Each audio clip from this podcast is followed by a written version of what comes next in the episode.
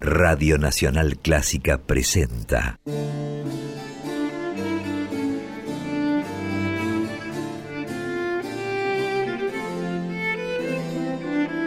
Clásica en La.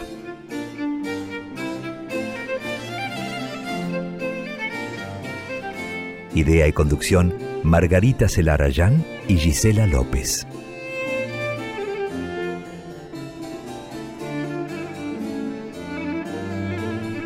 Hola, ¿cómo están? Comenzamos Clásica en la como cada jueves a partir de las 18 aquí en la 96.7, este espacio que dedicamos a compartir actividades, creaciones, trayectorias de compositoras y de directoras de todos los tiempos. Yo soy Margarita Celarayán y saludo a mi compañera, mi socia, mi coequiper Gisela López. ¿Cómo está Gisela?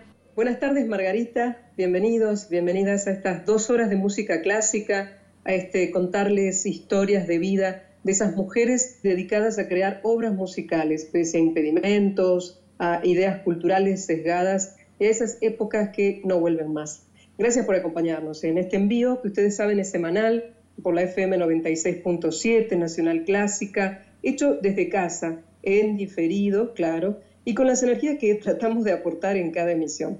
Y para esta decidimos con Margarita volver a disfrutar de un programa que hicimos a mediados del año pasado, a mediados del año 2020. Sí, Gise, vamos a comenzar, como hacemos habitualmente, con una primera hora dedicada a un recorrido histórico, a compartir creaciones de alguna compositora de algún momento de la historia. Y el recorrido de hoy comienza a mediados del siglo XIX en París.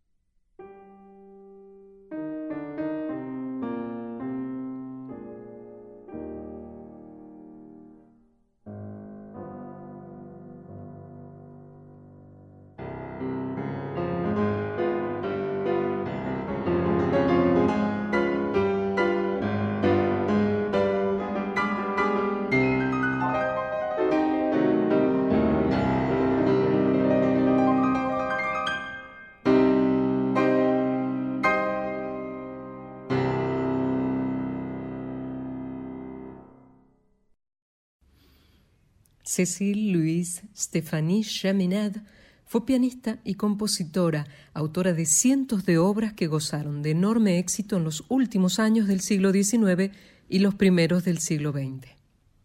Nacida en París el 8 de agosto de 1857, tuvo sus primeras clases de música de la mano de su madre y a los siete años produjo sus primeras composiciones.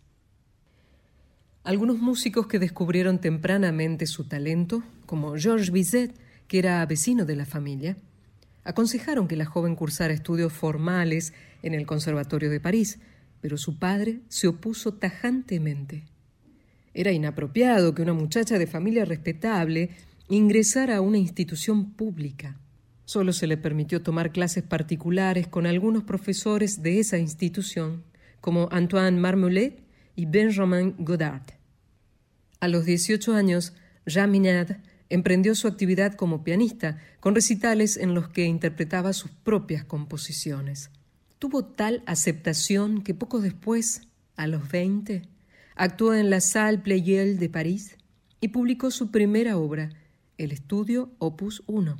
Desde esos primeros años de actividad profesional, a principios de la década de 1880, Jean compuso intensamente. Escribió la ópera La Sevillana, el ballet Caliroe, una suite para orquesta, la sinfonía Las Amazonas y también obras de cámara como el trío Opus 11 de 1881.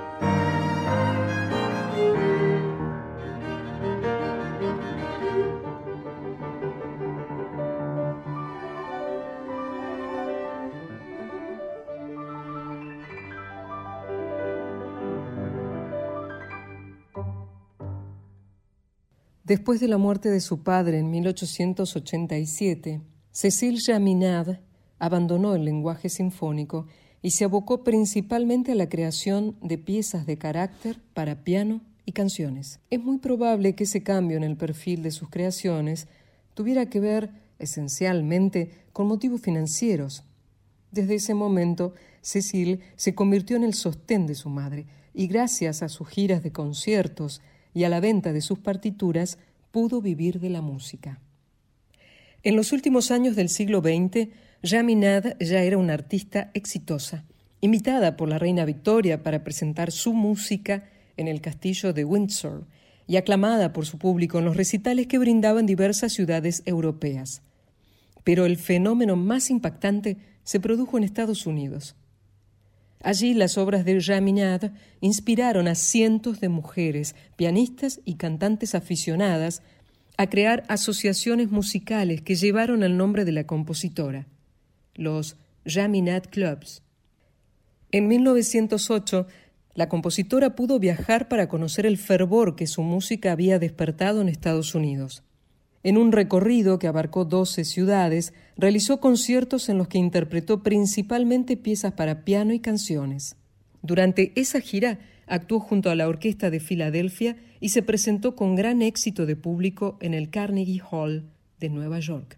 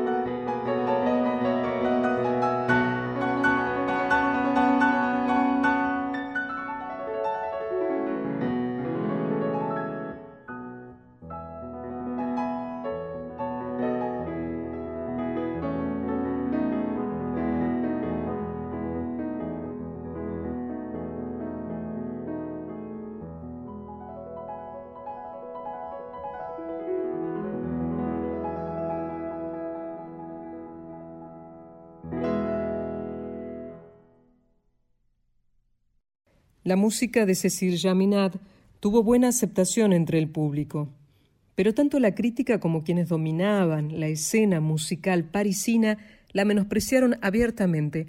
Durante casi 20 años fue completamente ignorada en su país, y los comentarios de la prensa durante su gira por Estados Unidos estuvieron cargados de sexismo. Después de su actuación en el Carnegie Hall en 1908, un crítico escribió este concierto confirmó la convicción de muchos de que, aunque las mujeres puedan algún día votar, nunca aprenderán a componer algo que valga la pena. Todas parecen superficiales cuando escriben música.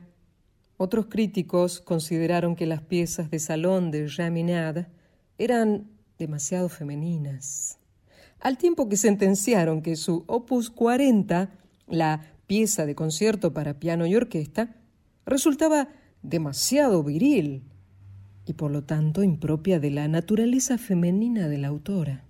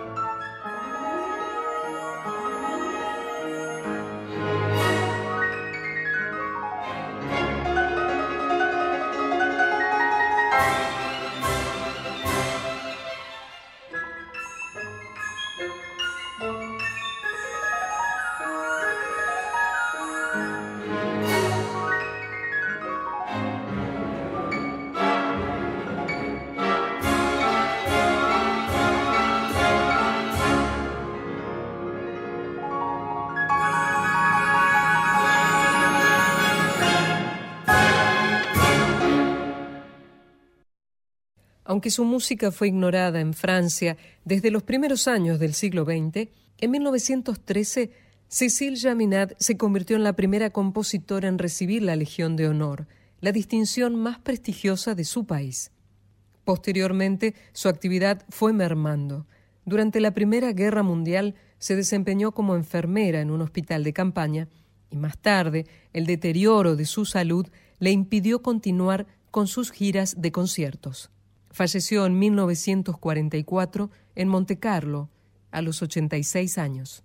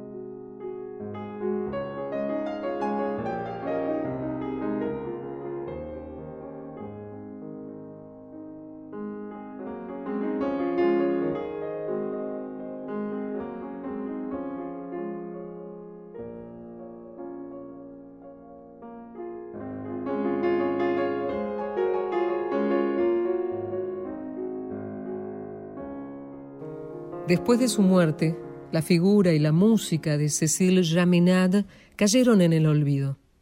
Gracias al trabajo de investigadoras como Marcia Citron y de diversas intérpretes, sus creaciones empezaron a revalorizarse en las últimas décadas del siglo XX. Pero Cécile Jaminade dejó casi 400 obras.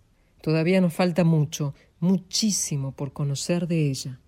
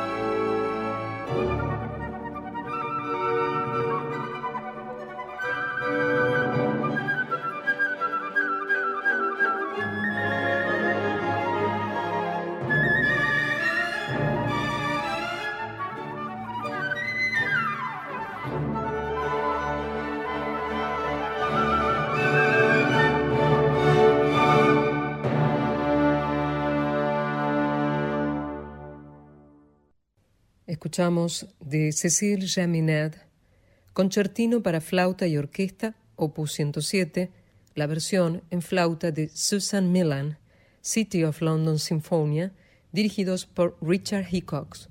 Y antes compartimos también de Cécile Jaminet el primer movimiento de su sonata para piano por Joanne Pollock. El tercer movimiento del trío número uno por el trío Zigane el estudio de concierto opus 35, número 3, por Joan Polk, y la pieza de concierto para piano y orquesta opus 40, interpretada por Rosario Marciano en piano, junto a la orquesta de la radio de Luxemburgo, dirigida por Louis de Froment.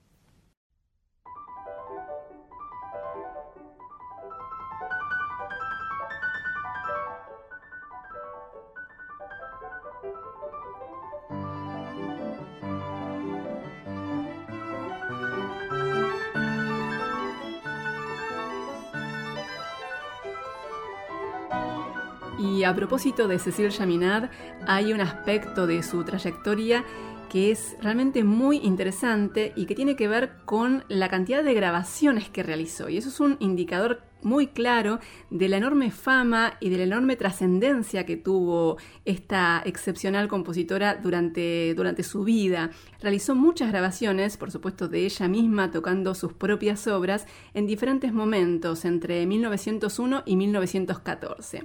Son verdaderos documentos eh, históricos y vale la pena escucharlos a pesar de que, por supuesto, como se trata de grabaciones históricas, tienen el sonido característico de los registros de, otras épocas, pero realmente vale la pena compartirlos y vale la pena escucharlos y disfrutar a la mismísima Cécile Chaminade tocando alguna de sus obras. En este caso se trata de Pierrette, opus 41, en una grabación de 1901.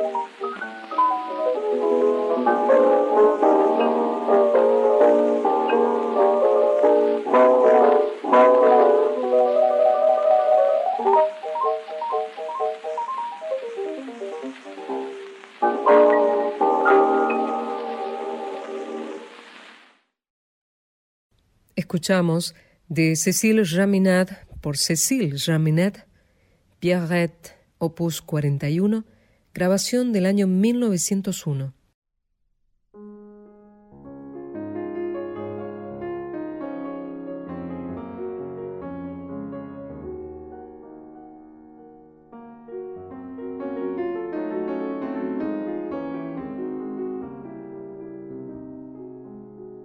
Y en el final de esta primera hora de Clásica en la que dedicamos a la historia y a la música de Cecil Chaminade, vamos a escuchar un par de sus canciones. Cecil Chaminade compuso más de 100 canciones, melodías para voz y piano. Vamos a escuchar dos de ellas, El verano y Te acuerdas, por la mezzosoprano Anne-Sophie von Otter y el pianista Ben Forsberg.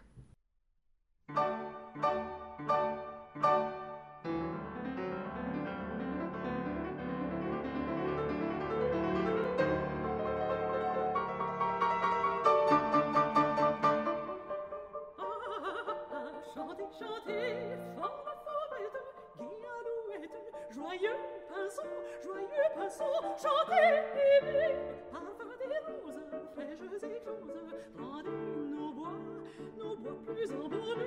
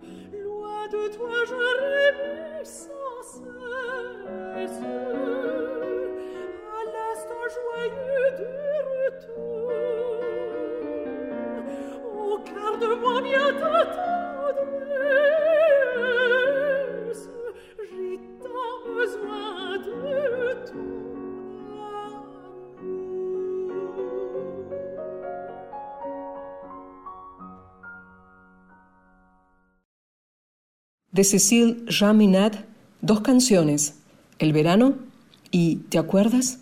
Anne-Sophie von Otter, mezzosoprano, Bengt Forsberg al piano.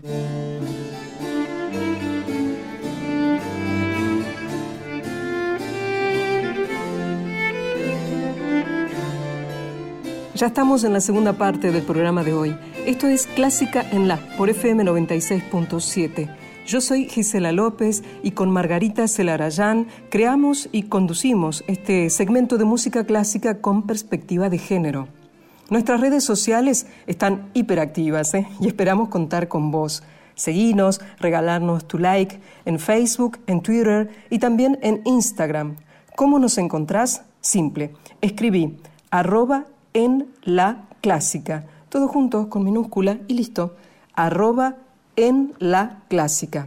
Seguinos y cada semana tenés información, datos, también propuestas culturales que surgen de interés en la semana y adelantos de cada programa, entre otras cosas. Recordarte también que si no pudieras sintonizar la radio a las 6 de la tarde los jueves, no problem. Búscanos como podcast Clásica en la en las plataformas Spotify o también en iTunes de Apple. Solo pones en el buscador en la lupita de cualquiera de estas plataformas, reitero, Spotify o en iTunes de Apple, pones podcast clásica en la y listo. Tenés que poner simplemente play. Y ahora en la continuidad de esta segunda parte del programa de hoy, se lo vamos a dedicar a una directora, pionera y legendaria. Ella es la rusa Verónica Dudarova. Y antes de conocer más sobre ella en la voz de Margarita Celarayán, te invito a escuchar cómo dirige a la Orquesta Sinfónica Estatal de Moscú.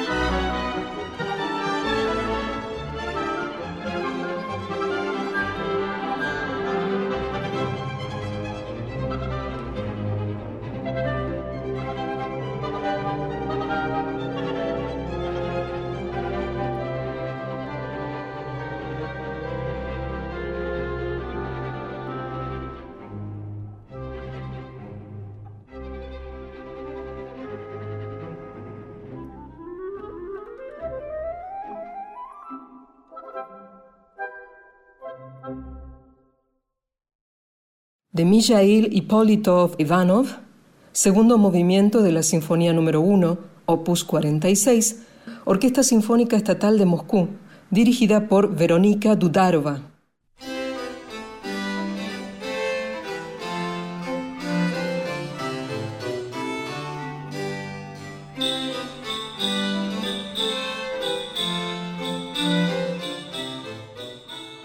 Seguimos en Clásica en La y siempre tratamos de dedicar un segmento a alguna directora del pasado o del presente. Hoy elegimos a una figura legendaria, a una de las pioneras en el ámbito de la dirección orquestal profesional. Nos referimos a Verónica Dudarova, una legendaria directora soviética que figura en el libro de los récords Guinness porque fue la mujer que dirigió por más tiempo una orquesta profesional durante más de 50 años. También hay un asteroide que lleva su nombre y si hoy, en pleno siglo XXI, sigue siendo llamativo, nos sigue sorprendiendo encontrar a una mujer en el podio dirigiendo una orquesta, imagínense lo que habrá sido a fines de la década del 40 en la entonces Unión Soviética cuando Verónica Dudarova comenzó su actividad profesional. Nació en 1916 en Bakú, que hoy es la capital de Azerbaiyán. Estudió en el Conservatorio de Leningrado, hoy San Petersburgo, también en el Conservatorio de Moscú, donde se graduó en 1947 y casi de inmediato comenzó a trabajar, fue directora asociada de la Orquesta Sinfónica Estatal de Moscú y en 1960 se convirtió en la directora principal y musical de esa orquesta. Y de ese modo fue la primera mujer en obtener un puesto de semejantes características, de semejante envergadura en Rusia. Con esa orquesta, con la Sinfónica Estatal de Moscú, Verónica Dudarova trabajó, por supuesto, en el territorio de la Unión Soviética, también hizo giras, pero sobre todo lo que contribuyó a que su nombre y su trayectoria se conocieran fuera de las fronteras de la entonces Unión Soviética fueron los discos que grabó, que fueron muchísimos, y en esa discografía abarcó el repertorio tradicional del clasicismo y del romanticismo, también las obras emblemáticas del repertorio ruso, pero sobre todo hizo muchas grabaciones de obras de compositores rusos poco conocidos, como Miaskovsky, Kalinikov, Liadov, Rakov, y esas grabaciones tuvieron muchísima trascendencia, como les decía, más allá de las fronteras de la entonces Unión Soviética. Además de haber sido una mujer de un talento, de una versatilidad increíbles, Verónica Dudarova fue una persona con una tenacidad y una capacidad de trabajo realmente admirables.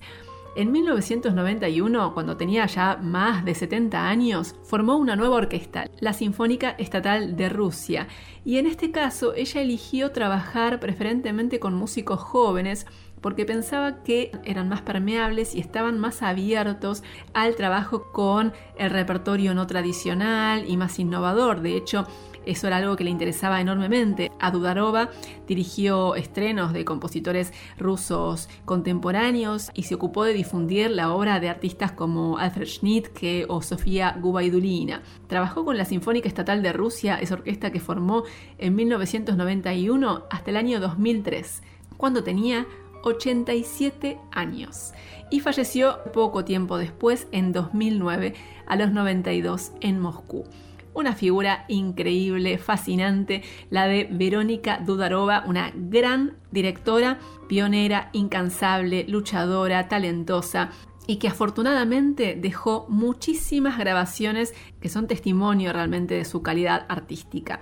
Ahora vamos a escuchar de Nikolai Miaskovsky el tercer movimiento de la Sinfonía número 6 opus 23 por la Orquesta Sinfónica de Rusia dirigida por Verónica Dudarova.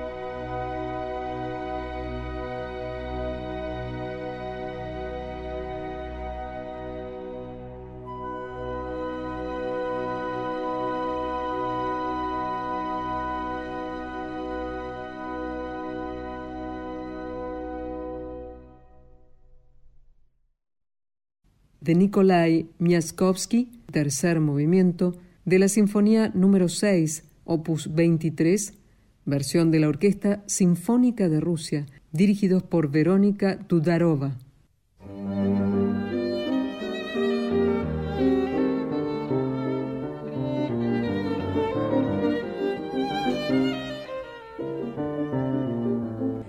Vamos a dedicar el último tramo de este programa de clásica en la a una compositora extraordinaria que es Grażyna Wasewicz, compositora y violinista polaca que vivió entre 1909 y 1969 y elegimos compartir algo de su música porque hace muy poquito se editó un álbum en Polonia del sello Dux que incluye conciertos para piano de compositores polacos, uno de ellos es Alexander Tansman y la otra es Grażyna Basevich. La idea es escuchar hoy su concierto para piano y orquesta, aunque Grażyna Basevich va a estar presente en muchos programas de clásica en la. Fue, como les decíamos, compositora y violinista, la más importante compositora que ha dado Polonia Vivió entre 1909 y 1969, estudió en el Conservatorio y en la Universidad de Varsovia y profundizó sus estudios de composición nada menos que con Nadia Boulanger en París. Hasta comienzos de la década del 50, Grażyna Basevich tuvo una actividad muy importante como violinista y como compositora, con presentaciones en diversas salas de concierto de varias ciudades de Europa, pero a partir de 1953 se dedicó por completo a la composición y dejó una producción riquísima, muy amplia, muy diversa, que abarca piezas para piano, obras de cámara, sinfonías, conciertos, canciones, cantatas, música de ballet, obras bellísimas que realmente vale la pena conocer, las de Grażyna Basevich, y hoy vamos a compartir su concierto para piano y orquesta, editado recientemente por el sello polaco Dux Vamos a escuchar entonces a Julia Kosiuban en piano con la Orquesta Filarmónica Arthur Rubinstein dirigida por Paweł Psitotsky en el concierto para piano y orquesta de Grażyna Basevich.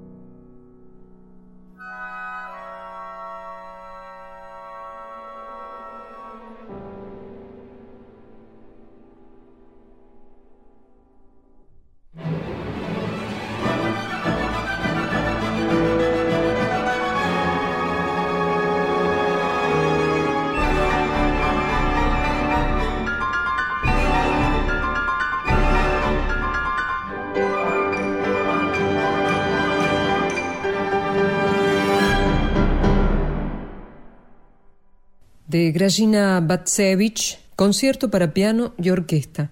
En el piano, Yulia Kochuban, Orquesta Filarmónica Arthur Rubinstein, dirigidos por Pavel Pshitovsky.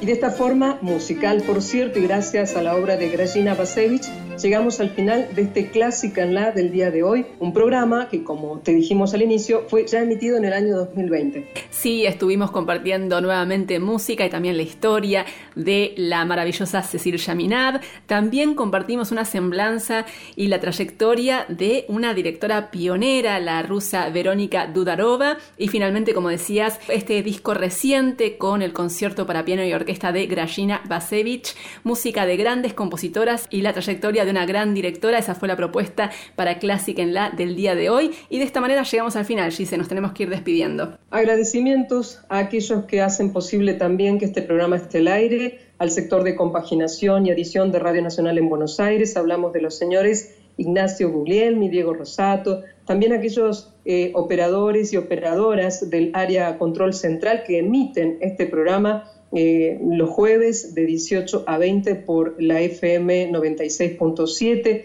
a Margarita Celarayán por su gran tarea de preproducción constante y sonante, a vos y a ustedes gracias por escucharnos en la FM 96.7 también a través de la plataforma Spotify o en iTunes, que son las dos formas que se han agregado a que vos puedas escuchar cuando quieras y como quieras Clásica en la. Mi nombre es Gisela López, que estemos bien.